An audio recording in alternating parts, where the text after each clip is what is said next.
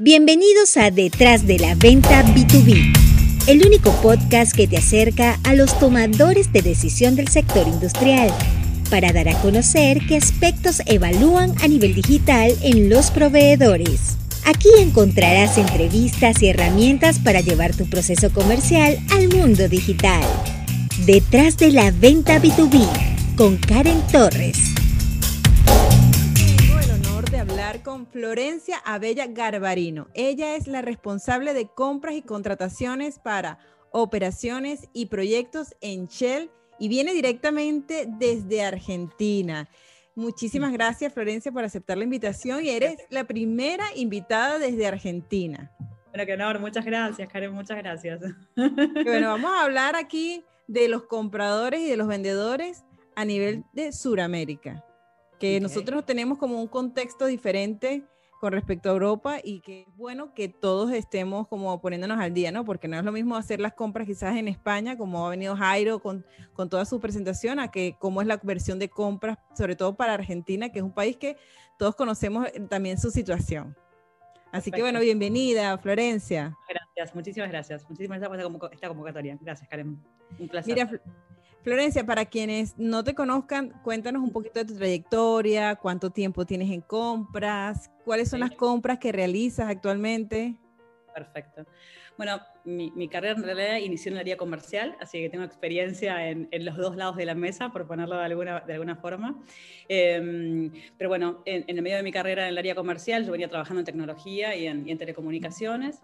Em, tuve la propuesta de una consultora que, el, core business justamente era la renegociación y negociación de contratos. para terceros, em, con lo cual, bueno, fui la responsable de desarrollar la consultora en toda Latinoamérica y, en ese momento se me presentaba la dualidad de que estaba como responsable en el área comercial, desarrollando la consultora, pero al mismo tiempo también liderando la gestión de negociación de, los contratos que la consultora tenía con diferentes clientes de diferentes industrias, eh, pero muy focalizada en el oil and gas, ¿no? También en laboratorios, en entretenimiento, en, eh, bueno, nada, en, industria, pero muy focalizada en el oil and gas. Y bueno, en algún momento de mi carrera tuve que tomar la determinación de qué lado me, me quedaba, porque todo era mucho. Eh, así que ya hace más de, sí, 12 años. No quiero, no quiero develar porque si no, develo la, No, no, 42, muy orgullosa. Eh, pero bueno, sí, ya hace más de 10 años que estoy en el área de compras. Em, y en el área de compras, bueno, la realidad es que transité por, por diferentes experiencias por un lado, como te contaba, iniciando con, consultoría eh, y, liderando las negociaciones y gestiones de, compras y contrataciones indirectas para, la industria de oil and gas en, más de 10 países en toda Latinoamérica. Y luego sí, eh, di, el salto este, em, en mi recorrido a las compras directas, ¿sí? Este, gestionando compras, primero para, dentro de la industria de oil and gas, este, una empresa que prestaba mm, eh, venta de materiales y de servicios para el oil and gas, y bueno, en la actualidad en, en una operadora también a cargo de, las compras directas ¿sí? este, para, el área de operaciones y proyectos. Vamos a hacer un, paréntesis aquí para, para educarnos, okay las compras directas y los, proveedores que te estén escuchando sepan, ah, que yo le voy a dar seguir a Florencia el día de hoy. ¿Cuáles son los tipos de proveedores que se te pueden acercar y cuáles son las compras directas que tú realizas? O sea, ¿qué quiere decir compras directas? Bueno, son proveedores o de servicios o de materiales, porque en realidad abarca, abarca cambios, pero que en realidad justamente las compras directas son las que tienen que ver directamente con el negocio. ¿sí?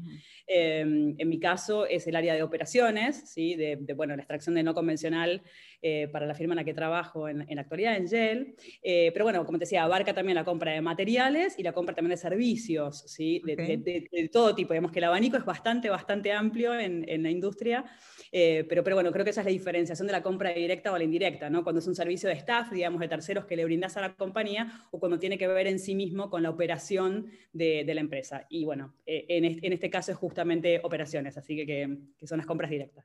¿Cuántos correos más o menos recibe diario una persona de compras directas? bueno, depende del día, pero nunca baja 100, 120, 150 mails. Sí, obviamente que no solamente de proveedores, ¿no? también de, los propios stakeholders y, de la gestión, digamos, interna y del día a día, pero sí, la realidad es que es un día a día sumamente intenso. Bueno, tienes bastantes responsabilidades diarias con, con, los correos electrónicos. Tú sabes que yo doy formaciones a los equipos comerciales y los enseño a digitalizar todo su proceso de ventas. Entonces, tú, Florencia, que recibes tantos correos diarios, haces vida en LinkedIn, o sea, estás activa allí, te da chance, te, da, te da, oportunidad.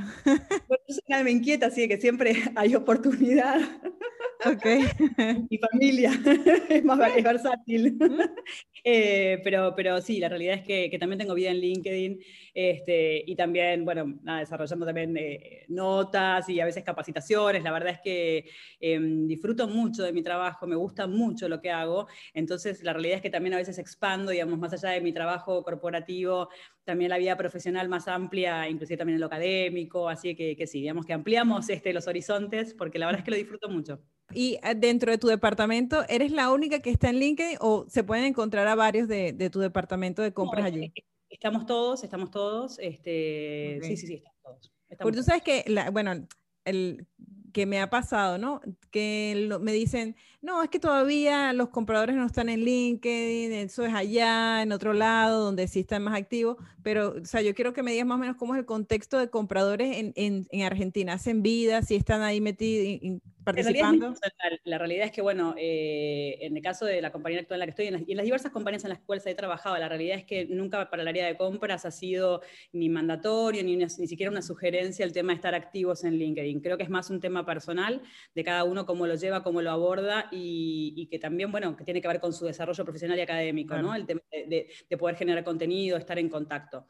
Em, pero bueno, sí, yo tengo, tengo, tengo actividad y también por esto que te decía, por, por, por, mi, por mi carrera profesional y demás, tengo actividad en LinkedIn y creo que también es una ventana de, de contacto justamente entre compras y ventas, ¿no? Y creo que es una gran herramienta y, y, creo que también lo favoreció mucho el tema de la pandemia, porque mm. de golpe por ahí en otro momento, em, si yo recuerdo, digamos, en, en, mi vida digamos, de, comercial... antes, de, ah. antes, antes, mi, mi, otra vida, eh, mi objetivo siempre era tratar de ganar la entrevista personal, ¿no? Esa donde, donde vos puedes generar ese contacto eh, que es sumamente interesante. Bueno, hoy la realidad, además de que la tecnología y todo ha ido avanzando, a diferencia de cuando, cuando, cuando estaba en el área comercial, no obstante, creo que es muy interesante el contacto personal, pero bueno, hoy, digamos, a través de, la pandemia esto se ha visto totalmente cortado. Así que, bueno, yo creo que el desarrollo previo tecnológico se ha ido fortalecido y creo que es una de las grandes, de las grandes redes para generar contactos profesionales, ¿no? Y en este caso una oportunidad para ambos, para ambos sitios, ¿no? Para ventas y para compras, por supuesto. Así es, y es que no solamente ayuda al crecimiento profesional del comprador, es que el vendedor que se empiece, que empieza a hacer vida en LinkedIn, empieza también un crecimiento profesional bien interesante. Es una red de networking que le va a servir para posicionarte, para posicionarse no solamente en el negocio donde está, sino si sale de esa empresa y empieza a trabajar en otra, eh, mantiene su perfil de todo lo que sabe y todo lo que ha hecho. y tú sabes que Tú dices que, que bueno, el, contacto con los vendedores era bien importante, era la mejor manera de acercarnos a ellos, pero ahora la única forma que tenemos es a través de los medios, ¿no? El correo electrónico, el LinkedIn. Tú que estás allí en LinkedIn, ¿has recibido algún mensaje de algún vendedor que te ha dicho, que tú hayas dicho, oye, me encantó este vendedor? De verdad, no llegó directamente a venderme. No sé si hay alguno específico, la verdad es que recibo muchos, muchos mensajes y trato, la realidad es que trato de contestarlos todos o redireccionarlos. Redireccionarlos muchas veces no es directamente en el área, digamos, o bajo el scope que yo, que yo manejo, pero, pero cuando no es así les pido por favor que se contacten vía correo electrónico. Sí, para recibir la información yo siempre pido esa vía, o sea, salirnos ¿no? del contacto por LinkedIn y que sea vía el correo electrónico de la compañía. Eh, y redireccionarlo en el caso de que no esté bajo mi, mi, scope y en el caso de que esté, bueno, por supuesto, tenerlo en cuenta para, para futuras licitaciones. Pero, pero bueno, sí creo que hoy es el contacto este, más importante. No tengo alguno para destacar de LinkedIn, pero, pero, pero bueno, este, hay algunos más perseverantes que otros. Eh, pero, pero bueno, yo creo que es una buena, es una buena, es una buena, una buena forma de hacer un engagement y, y también creo que es muy importante cuando vos ves ciertos vendedores que generan contenido también en las redes, eh, relacionado con su compañía, relacionado con los servicios o con los productos que ofrecen, o si de golpe, no sé, la compañía obtuvo una nueva certificación o un nuevo desafío, un nuevo contrato y entonces republican y suben esta información, la verdad es que es muy importante para nosotros para poder tomarlo en cuenta y decir, hoy mira, esta empresa obtuvo esta certificación, uy, qué bueno, hizo este, no sé, este nuevo proyecto de energías renovables o determinadas cuestiones, es, este, la verdad es que es como el, periódico también, ¿no? Claro. Información fresca y, creo que los vendedores que lideran esas republicaciones, bueno, por supuesto que, que, tienen una oportunidad enorme, ¿no? De contacto y de visibilidad, sí, por supuesto. Sí, porque por ejemplo, yo siendo vendedora, voy y me acerco a ti y te digo que te estoy ofreciendo este producto y tú no lo necesitas en ese momento y me dices, ah, mándamelo por correo y si tienes una licitación lo guardas, ¿no? Entonces, cuando vas a buscar a ese vendedor para invitarlo, es más fácil, si esa persona ha estado haciendo vida en LinkedIn, para tú no olvidarte de ellos. Por supuesto, por supuesto, por supuesto. Es como activo. Yo creo que en realidad el trabajo, digamos, de, las empresas a nivel comercial debería ser que justamente una de estas nuevas, estos nuevos key para los vendedores sea generar el contenido de, eh, es la publicidad de la compañía, ¿no? Permanente, eh, eh, el estar, es, es, una forma de, bueno, sí, googleás y obtenés la información y pedís la información, pero al mismo tiempo es como verlo, ¿no? En vivo, permanentemente, lo que está haciendo la compañía. Sí, absolutamente en, todos los casos, se me puede escapar alguno, digo, eh, en el fulgor de la batalla del día a día, pero la realidad es que trato de hacer el ejercicio de, leer todos los contactos y de contestarlos. Eh, y en el caso, nada, que, tiene que ver con el sector, bueno, por supuesto, darles mi, mi correo para que me envíen ahí la información específica en el caso que esté bajo mi scope, la verdad es que yo soy em, como muy prolija en esto, ¿no? O sea, yo voy agendando los proveedores, las categorías y demás, porque verdaderamente eh, estamos permanentemente en búsqueda de, proveedores y de conocer sobre nuevos productos, sobre nuevos servicios, realmente nos interesa. Entonces, hacer el ejercicio de tenerlos, digamos, guardados en el lugar donde corresponde para realmente después por ir a buscar ese contacto eh, eh, al momento de tener que licitar esa, categoría. Y de lo contrario, si no, eh, bueno, retransmitirlo a, las áreas que, se ocupan de, gestionar esas, esas categorías. Pero sí, yo creo que hoy definitivamente es el mejor contacto cuando uno está, digamos, así, que no tiene directamente ya el correo, por, porque a veces te pasa que te envían un correo y te dicen, bueno, nada, eh, yo te trabajaba en otra compañía y ahora estoy en esta compañía y entonces te contacto para contarte qué estoy haciendo. Eh, o sea, a veces hay, ya contactos previos generados y tienen tu correo electrónico, ¿no? Eh, pero bueno, si no, sí, LinkedIn creo. LinkedIn, entonces, bueno, ya saben, vendedores, no esperen a que llegue el boom para decir, bueno, ahora es que sí voy a entrar a ver cómo es que funciona esta red, sino que de verdad de una vez empiecen a hacer vida, porque yo, yo siento que los vendedores del sector industrial fuimos los últimos que llegamos a LinkedIn, porque, ay, yo, yo, no podía, yo no sabía ni siquiera si la compradora estaba en las redes. Entonces yo prefería ir a hacer la visita, siempre era como lo más seguro. Entonces hay que aprovechar este empujón que nos está dando la, bueno, que nos dio la pandemia para mantenerlo, porque además facilita mucho el proceso para ti y para nosotros. Supuesto. Es que aparte, como yo te decía, bueno, por ahí previo a la pandemia, no sé, en, nuestra industria eh, se hacen grandes ferias, ¿no? Anuales de, de, oil and gas. Entonces, la realidad es que, bueno, se hacen grandes predios y, en general, bueno, una vez en Buenos Aires, otra vez en Neuquén, y estamos todos, y la mayoría de los, de los operadores envían a toda su área de compras eh, en diferentes días para poder estar ahí en, forma personal y poder entrevistar sobre todo a las pequeñas y medianas empresas, aquellas que no tienen la posibilidad de golpe de tener el super stand y que todos nos conocemos y entonces sabemos qué es lo que está pasando, qué nuevo están ofreciendo. Eh, y la verdad que esto es un ejercicio bien interesante. Eh, porque nada, uno está ahí seis, ocho horas esperando justamente a, a, los vendedores, a poder conocerlos, a que se acerquen, a que te dejen su tarjeta, a conocer qué están haciendo y es una oportunidad fantástica para la pequeña y mediana empresa. Pero bueno, hoy esa oportunidad, digamos, en 2020 y en 2021 lo veo complicado, es una herramienta con la cual no se cuenta. Así que, que bueno, bienvenida a la tecnología en, en, en, aportar este, esto y creo que llegó para quedarse. ¿no? Oye, que imagínate, entonces en esa feria ellos estaban como en fila esperando que tú los pudieras atender. Y entonces llegaba un momento que cuando ya ibas por el número 10 ya tú no querías escuchar nada, ¿sabes?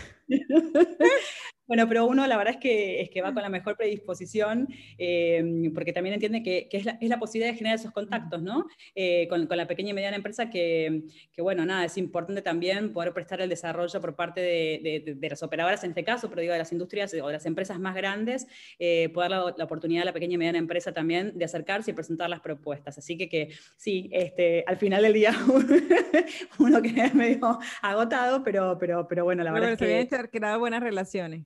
Y, sí, es una práctica fantástica para mí, sí. Sí. Y, volviendo un poco al tema de los correos electrónicos, porque es que a mí eso me, yo, a mí me sorprende porque ya el vendedor no compite con su competencia, o sea, con la marca que hace lo mismo que yo. Es que yo compito por la atención tuya, ¿sabes? Entre tantos correos electrónicos, o sea, mi competencia es que tú ve, me veas. Entonces, cuando recibes los correos electrónicos, ¿qué deberían decir para que tú digas, ok, lo voy a leer? Aunque tú me dices que tú los lees todos, pero hay, ¿qué debería decir para que tú digas, oye, está, ya entiendo qué quiere, quién es, qué, es, qué hace y cómo me puede ayudar? Bueno, yo creo que justamente esto, ¿no? Creo que es la presentación. Creo que, que, la presentación siempre hace la diferencia. Creo que lo hace vía correo electrónico, creo que lo hace en forma personal, ¿no? En, en, cómo yo me presento frente a ti, te digo quién soy, qué hago y, y, qué es lo más importante, cuál es el core business, ¿no? Eh, creo que sí, si bien uno, digamos, hace el ejercicio del harto del correo, creo que, las, primeras oraciones son las, las, que realmente ¿no? uno captan tu atención, ¿sí? Em, entonces, ser claro, ser, ser, ser, bien concisos con lo que uno quiere transmitir. Creo que eso es muy, muy importante a la hora de recibir desde el área de compras esos correos para decir, ah, ok, listo, esta empresa se dedica a esto, que no sean confusos, ¿no? O sea, porque, bueno, sí, es cierto que a veces los scopes de las compañías son muy amplios, pero, bueno, focalizarnos, ¿no? Bueno, pero ¿a qué te dedicas? ¿A qué es el servicio? ¿Qué, venís a resolverme, digamos, a, ofrecerme, ¿no? O sea, ¿qué, ¿qué, tú puedes resolverme que para mí sea interesante, ¿no? Entonces, creo que es eso, tratar de, en, las primeras dos o tres oraciones, es la presentación de, de quién soy, a quién represento y, y, qué puedo solucionar. Creo que ese es el, el, impacto más, más, más fuerte, ¿no? A mí a veces me pasa que recibo eh, correos que tienen un montón de adjuntos, y bueno, la verdad es que a veces se complica tener tiempo de abrir todos los adjuntos para poder indagar todos los servicios que presta la compañía. Entonces, digo, eh, uno después puede hacer el ejercicio de involucrarse más con toda esa información, pero en una primera instancia, por más que haya una linda presentación que, bueno, por supuesto puede ser más extensa, como poder entender claramente qué, es lo que ofreces. Claro. Claro, yo, yo, le digo a los vendedores, si el PDF de tu empresa tiene 50 páginas y tú no las has leído, tú no las has leído, ¿por qué lo leería el, el comprador? ¿Sabes? Entonces, tú dile, especificale que va a encontrar por lo menos en las páginas para que él vaya directo al punto donde tiene que leer. Es un buen punto. y ahora, yendo a, la parte de presupuesto, porque bueno, el, vendedor te ofreció y tú dijiste, me encantó, pásame la propuesta. Eh, ¿Qué evalúas en, una, en un presupuesto para aprobarlo o rechazarlo? Bueno, en, en nuestros casos, eh, eh, en la industria en la que yo trabajo, la realidad es que en general, digamos que no es una decisión unilateral que, toma compras y contrataciones el tema de adquirir un bien o un servicio. Eh, a ver, por una RFI, por una licitación, diferentes formas o modos este, de hacer una contratación, pero en, en líneas generales eh, siempre hay un involucramiento de, de diferentes departamentos. En, en, mi caso, de todos mis stakeholders, para quienes yo trabajo, digamos, internamente en mi compañía, eh, son quienes al final del día terminan de tomar esa decisión, la tomamos en forma conjunta. Em, y en esas evaluaciones sí podría decirte que independientemente de que no tome yo la decisión, sí lo que se pone arriba de la mesa a la hora de evaluar eh, son diferentes aspectos. En, nuestra industria es muy importante el tema de seguridad, ¿sí? de HSC. Eh, y, de seguridad en, general este, y todo el tema de sustentabilidad. Entonces, em, son aspectos para nosotros realmente muy, muy importantes el tema del lead time, ¿sí? También es muy importante porque yo puedo tener eh, diferentes presupuestos que cumplan con la trayectoria, con la seguridad y que sean de golpe por ahí el mismo bien que están ofreciendo, en definitiva, con algunas diferencias técnicas. Y tú puedes decir, bueno, yo me voy a apalancar en precio. Sí, por supuesto. A todos nos interesa el precio, a todos nos interesa generar un buen delivery de savings interno en la compañía, por supuesto, ¿sí? desde el área de compras, pero la realidad es que a veces pesa el tema del lead time. Si yo tengo que ya, vamos a hacer una pausa aquí. ¿Qué es eso? Para que la gente, para quienes estén escuchando. perdón. Los perdón. Es el tiempo de entrega, ¿sí? El tiempo de entrega que tú puedes tener para un determinado producto o para eh, el personal, para que esté disponible el personal para prestar un servicio, ¿sí? Eh, o para una obra, o para una construcción. ¿Qué tiempo te llevaría a ti como compañía poderme brindar esto? Y esto a veces inclina la balanza entre una propuesta y otra, porque por ahí para mí si tú no puedes cumplir con ese tiempo, es una pérdida de dinero que yo tengo en el negocio, que aunque tu precio hubiese sido mejor, en realidad es más, es más grande mi pérdida, ¿no? Entonces, eh, yo creo que se ponen en la balanza muchas cosas y ya te digo, en, principio, en nuestra industria es muy importante el tema de, seguridad, de HSC, de sustentabilidad, y después los tiempos y, por supuesto, la variable precio siempre pesa, ¿no? Sí, lógico. lógico. Ok, otra, otra, otra palabra que dijiste allí también, los stakeholders que para quienes no nos escuchen son las personas, tus clientes internos, tus interesados. Exactamente, exactamente. Ahora hay tantas palabras nuevas, ¿sabes? Mi papá diría, ¿pero qué es esto? ¿Cuánto? Pues era comprador y vendedor nada más. Es cierto, es cierto, es cierto. Es importante el tiempo de entrega. Importante este, que, bueno, apoye el nivel de seguridad, porque, bueno, están hablando de un tema bien importante, y el tema de ambiental, porque también estás hablando de, de, un rubro que, está, que, que, que, se cuida mucho en ese aspecto. Exacto. ¿Sabes que también las licitaciones uno se pone nervioso porque, ¿sabes? Yo entrego mi presupuesto y ya no vuelvo a saber más hasta que ya la empresa tiene una respuesta. No, pero en general, bueno, eh, yo, trato, eh, cuando, armamos licitaciones, en realidad siempre armar como, como una especie de, agenda, ¿no? Eh, en, el momento en que se convoca a los proveedores, en el momento que tienen que dar por, por, recibir esa convocatoria y que van a participar, el tiempo para presentar la propuesta, en qué formato lo, solicitamos el tiempo para luego hacer las preguntas técnicas ¿no? de, de, eso que se solicita, luego nuestro tiempo de análisis de la información y repregunta, y Después las rondas de, precios. En, cuanto a las licitaciones, eh, yo en las diversas compañías que, he trabajado siempre somos como bastante organizados y prolijos con el envío de la información para que esté claro. Ahora, no obstante eso, fuera una licitación, yo por lo menos como práctica, sí cuando recibo un presupuesto es dar el confirmado, ¿no? El, el ok, o sea, acá está, lo tengo, porque en esto, ¿no? En esta marea de los mails. Sí también ansiedad en el otro, y por ahí por otro lado, después decís, no recibí el mail, no, sí te lo envié, uy, no, o sea, eh, entonces como, este ejercicio de, dar el ok, ¿no? Del recibido. Aparte, en la, en, la, en la etapa en la que la gente, ellos pueden entrar a preguntarte, de alguna forma, las preguntas que te hacen, eh, y el cómo te la hacen puede influir en la decisión final. O sea, digamos que tú digas, oye, mira, este, este vendedor como que sí se interesó o sí supo un poquito más o se preocupó o me, o me dejó en evidencia cosas que yo no sabía.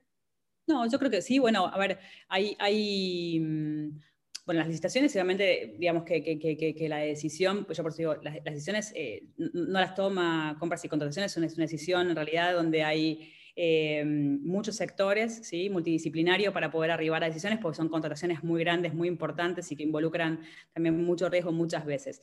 En contrataciones, como te decía, más sencillo, bueno, por supuesto, que, parte, digamos, de esta sensibilidad, digamos, del área de, compras, nosotros lo volcamos también como comentario. Cuando vos ves una empresa, eh, digo, un vendedor está representando una compañía, ¿no? Y en, esa representación, eh, uno nota, ¿sí? Más o menos interés o más o menos predisposición.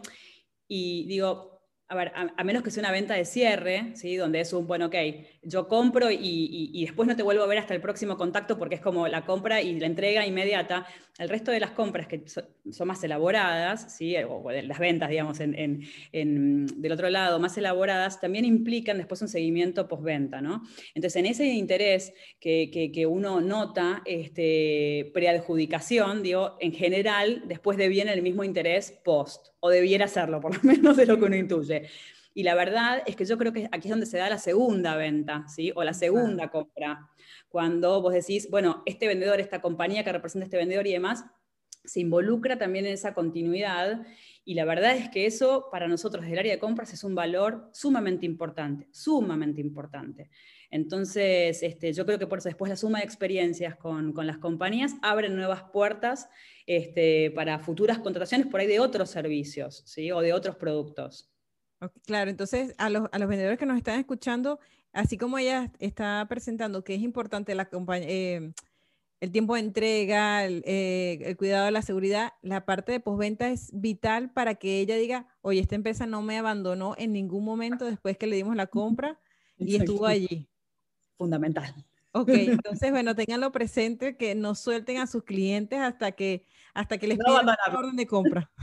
Claro, claro. Luego que se te entrega el presupuesto, ¿cómo debería ser un seguimiento efectivo? Porque sabes que para nosotros también es complicado el seguimiento, de no molestar y que nos dejan en visto y que las cosas las piden para ayer y después no te responden. Bueno, yo entiendo, y, aparte porque te decía, yo también estuve ahí y entiendo que es complicado poner ese timing, ¿no? Entre estar presente y, esto, y no, sentir que uno es una molestia, ¿no? O que genera, en definitiva, que, que restas puntos, ¿no? Em, la verdad es que, bueno, también eso depende, depende un poco de, de, como te decía, si es una licitación, en realidad, bueno, en general hay una agenda ya puesta donde vos ya sabés cuáles van a ser los pasos. Pero cuando es una cotización, bueno, yo en mi caso personal trato de hacer este ejercicio de comunicar si tenemos en vistas una futura licitación, ¿sí? o contratación de servicio, o si va a ser para el próximo Q, o para cuándo va a ser, o si por ahora no lo tenemos previsto. Porque también entiendo que desde el área de ventas hay un forecast en general, ¿sí?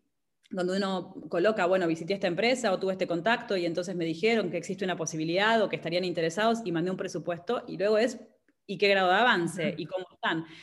Y la verdad es que la única forma de tener ese feedback certero es si tú puedes tener esta conversación con, con, compras. Así que yo trato de dar este ejercicio. Em, y en general me sirve como reminder también porque muchos vendedores, cuando yo les digo, no, mira, esto bueno, va a ser para el próximo cubo, va a ser para el próximo año, bueno, me vuelven a llamar eh, y independientemente que yo los tenga ya en, en, en, carpeta, me vuelve a hacer también un recordatorio. Así que es un buen ejercicio.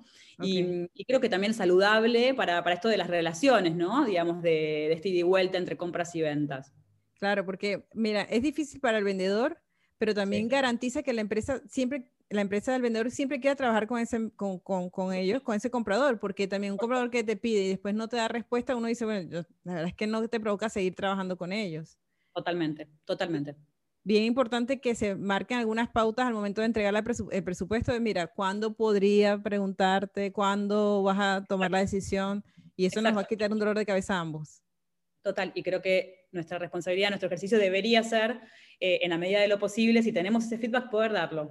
Exacto. ¿Y qué medio crees que es el mejor para hacer seguimiento? ¿WhatsApp utilizas o por correo electrónico?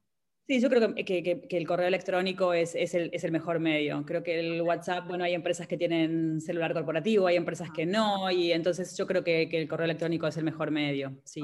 ¿Recuerdas algún caso de algún vendedor que te haya atendido, que tú hayas dicho, me encantó cómo este vendedor me atendió? Porque, o sea, quiero que las historias de éxito también las puedan copiar quienes nos estén escuchando y digan, ah, yo nunca había pensado en, esa, en hacer eso, lo voy a empezar a hacer. Em, sí, hay, hay, hay, una historia, pasó hace unos cuantos años ya, pero eh, teníamos que armar una licitación. La verdad es que para, para, para, para, ese producto, para ese material que teníamos que adquirir, teníamos varios proveedores y la verdad es que alternábamos con, con, con los proveedores, pero estábamos en vistas a eh, una adquisición muy grande. Entonces decidimos hacer una, una licitación, convocar a todos los proveedores y ampliar también a nuevos proveedores. Y, mm, y uno de ellos eh, me dijo, mira, yo no te voy a mandar un presupuesto hasta que no vengan compras y operaciones, este, todos, eh, con, los ingenieros, con toda la área técnica, a visitar nuestra empresa. Nosotros queremos mostrarles cómo trabajamos. Em, así que, que por favor coordinemos. Imagínate que éramos un montón, entonces coordinar fue todo un lío, pero era muy insistente. Y la verdad es que el que tomó la posta era el dueño de la compañía. Mm, ok se involucró en una licitación muy grande, se involucró el dueño de la compañía y realmente fue muy insistente a través de su secretaria y nos llamaban, bueno, coordinamos la, la visita y finalmente fuimos. Y la verdad es que aparte todos tuvimos la misma sensación, porque él nos dio el recorrido por toda la compañía y nos fue presentando a cada uno de los responsables de cada una de las áreas de ensamble ¿sí? de este producto final, con nombre y apellido, y conocíamos la cara. Y, mm. y, y nada, era eh, un involucramiento absoluto, ¿no? una, una, pasión que esta persona transmitía por lo que hacía, por lo que había desarrollado, y cada una de las personas en las áreas de trabajo responsables que íbamos conociendo vimos lo mismo. La verdad es que eh, fue magnífica la experiencia, magnífica, una suma de valor absoluto, ¿no? Eh, esas cosas que trascienden el presupuesto, trascienden el precio. Por supuesto, luego a la hora de tomar la decisión final, uno pone arriba de la mesa absolutamente todo, pero la verdad que, que, que, haberse involucrado de esa forma era el compromiso la responsabilidad, ¿no? Este, mm, nada, fue una experiencia muy buena. Y tuvo que haber sido bastante perseverante porque mover a varias personas de la empresa, vengan a visitarme, vengan a visitarme, también es un riesgo para el vendedor, o sea, de que, no, mira, nunca pudimos y como no quisiste porque te mantuviste, Total. este, pudo haber, pudiste haber dicho eso, decir, no, como si fuiste tan terco en que no, no me ibas a presentar hasta que yo no fuera, de verdad salgo de ti, ¿sabes? Exacto, exacto, sí, sí, fue una apuesta, fue una apuesta. No, tú tienes que buscar proveedores o sea, aparte de que, bueno, los tienes allí en tu carpeta armaditos de que dijiste, ya esto me sirve, ¿cuáles son los otros medios que utilizas para encontrar nuevos proveedores? Bueno, el tema de las ferias para, para nosotros en la industria del gas es, como te decía, es, una gran oportunidad, ¿no? Es un gran semillero de oportunidades donde uno en realidad, eh, más allá de tener esta, esta, disposición, digamos, para la pequeña y mediana empresa de atender ¿sí? a los vendedores, también recorre la feria y, va capturando, digamos, información de, las categorías que, nos resultan importantes o que están bajo nuestro scope. Em, hoy que, no está eso y como herramienta fundamental, yo creo que, bueno, siempre, ¿no? Internet disponible, LinkedIn disponible, esto de, bueno, de buscar la información, em, es sumamente importante. Eh, así que, sí, yo creo que son los medios este, más, más utilizados. Sí. Ok, o sea que sí utiliza bastante LinkedIn para encontrar nuevos proveedores. Sí, okay. absolutamente.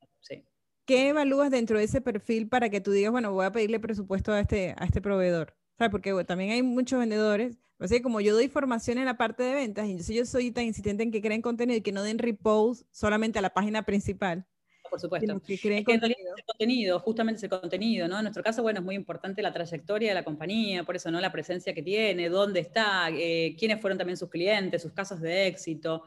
Entonces, la verdad es que eso uno lo, busca también para evaluar la trayectoria y decir, bueno, veía este, este, este, proveedor, entonces, bueno, ¿qué es lo que hace? Okay, y, a, quién se lo brindó? ¿Y qué experiencia tiene?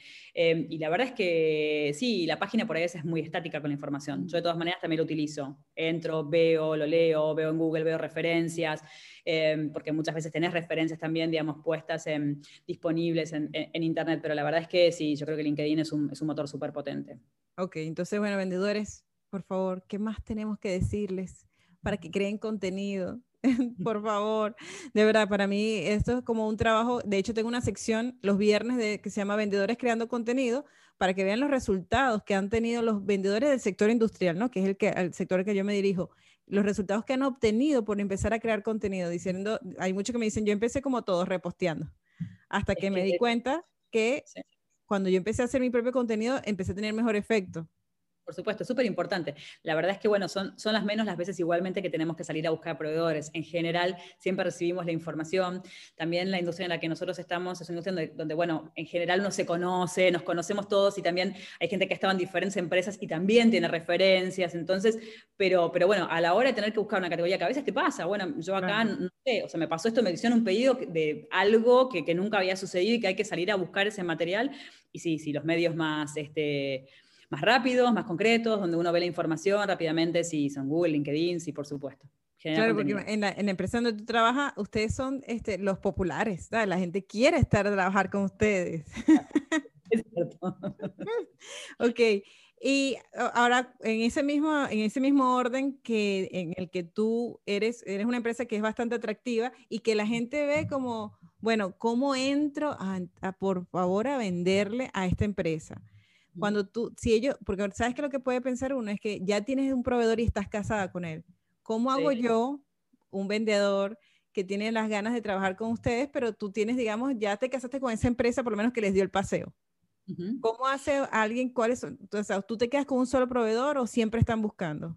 No, yo, te digo la verdad, yo creo que, mm, a ver, si bien eh, las grandes compañías eh, en muchos de los casos tienen alianzas estratégicas con determinados proveedores a lo largo de muchos años, eh, yo no creo en los casamientos, siempre salgo con mi marido.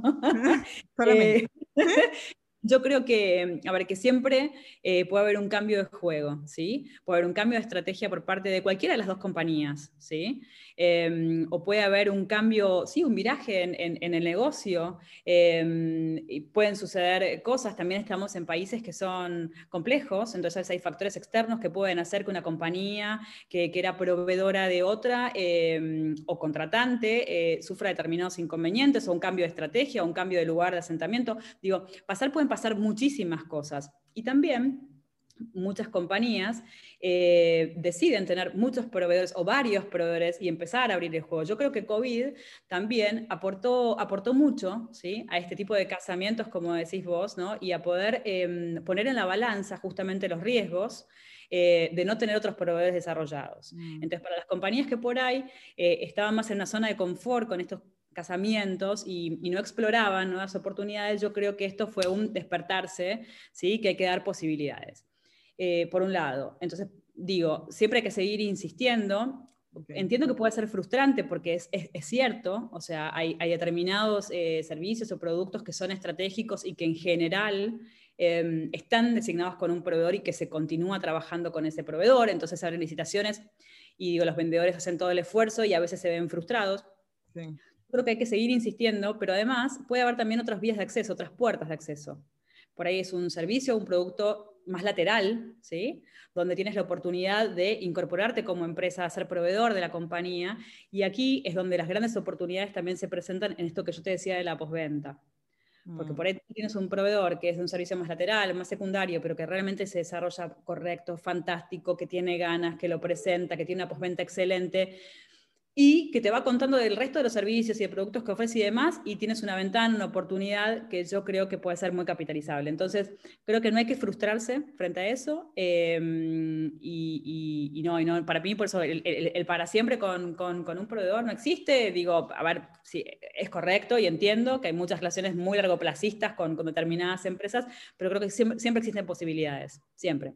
Me, me, encantó eso de, de, verdad, entrar por otra puerta. ¿Sabes? A lo mejor no vas por el producto principal final porque puede ser que, el que sea un rubro al que ya está bastante estable la relación. Pero bueno, entra por otro ladito y empieza a demostrar poco a poco para que vaya creciendo esa confianza.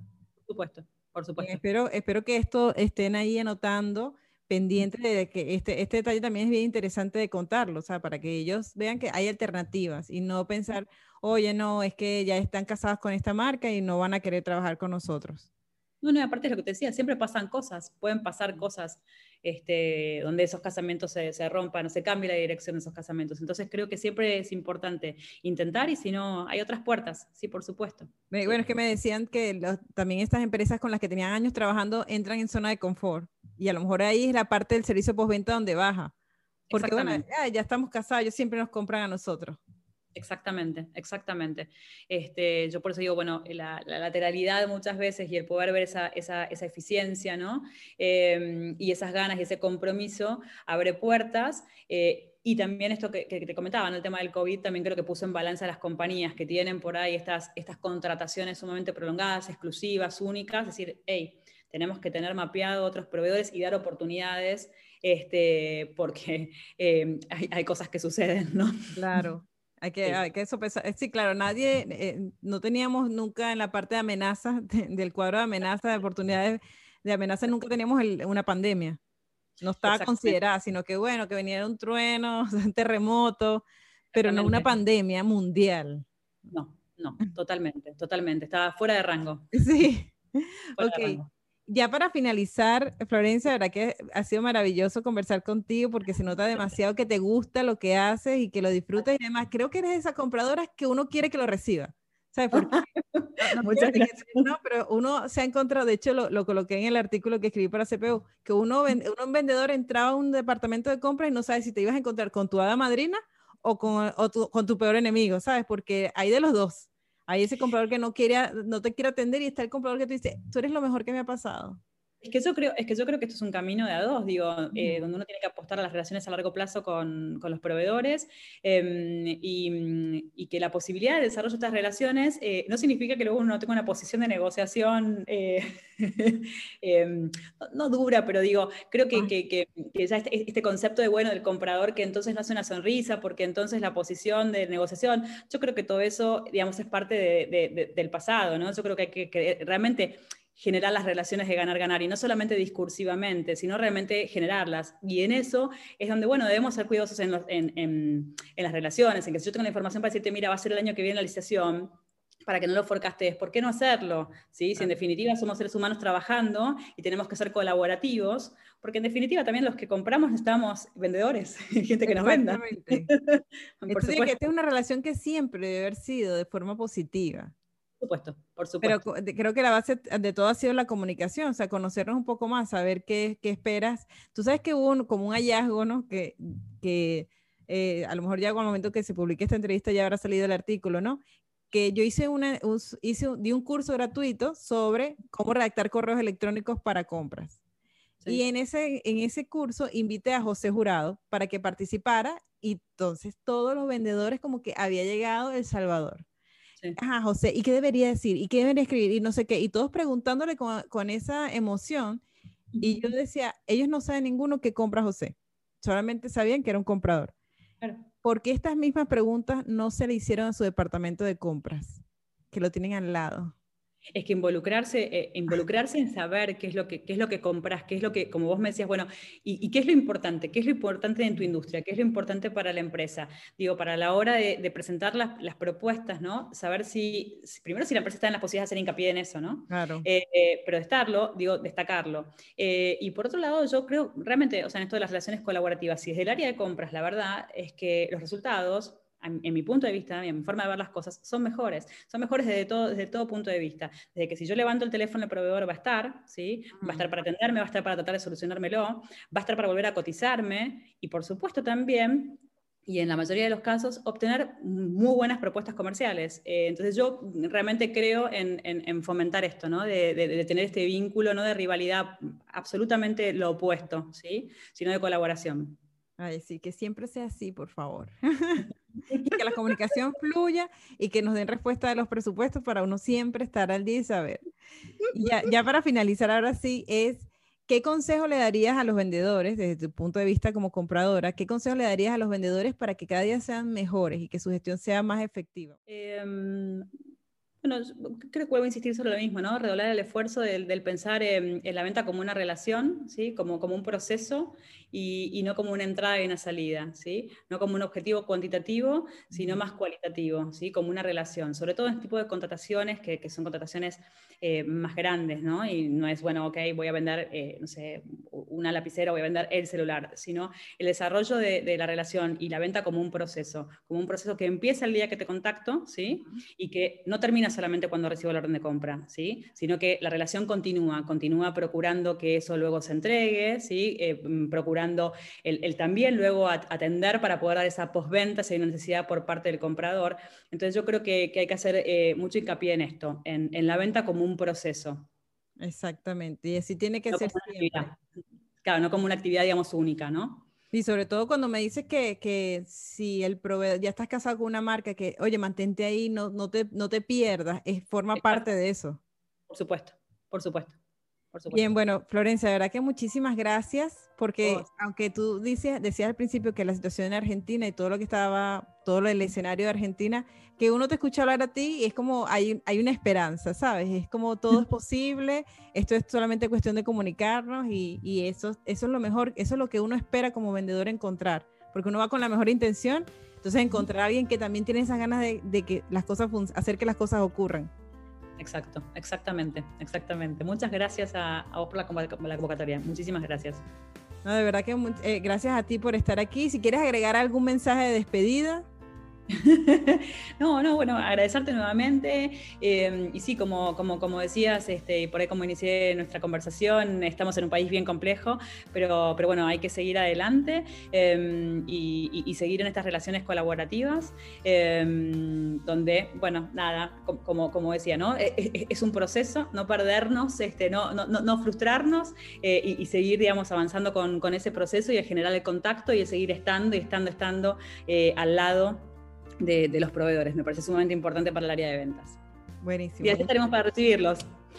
Ah, bueno, ya saben. Buenísimo y muchísimas gracias Florencia y bueno, muchísimas gracias a todos ustedes por estar una semana más aquí aprendiendo en Detrás de la Venta B2B, donde al fin escuchamos qué es lo que esperan los tomadores de decisión de nosotros los vendedores para que, bueno, cada día seamos más profesionales y seamos mejor. Si te gustó este video, si te gustó esta entrevista, recuerda darle like porque me ayudas a llegar a más vendedores que se enteren y que sepan qué es lo que debemos hacer para mejorar. Recuerda dejarme un comentario también para conocer tu, tu, perspectiva, qué te pareció, qué otra pregunta quisieras añadirle a estas entrevistas que tú sientas, oye Karen, yo tú debería empezar a preguntarle esto. Mire, este espacio es precisamente para eso, para que estemos más claros, para que sepamos mucha información que no nos dan los libros, ¿sabes? Porque aquí ya esto es el día a día, así que esto es maravilloso. Entonces, recuerda suscribirte a la página, dejar un comentario, dejarle un like y nada, nos vemos entonces la próxima semana aquí en Detrás de la Venta B2B.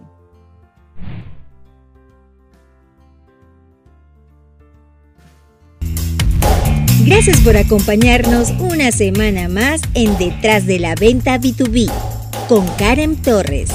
Karen Torres se escribe con M al final. Recuerda seguirle en LinkedIn y YouTube como Karen Torres y puedes suscribirte en su página web karentorres.com. Hasta una próxima oportunidad.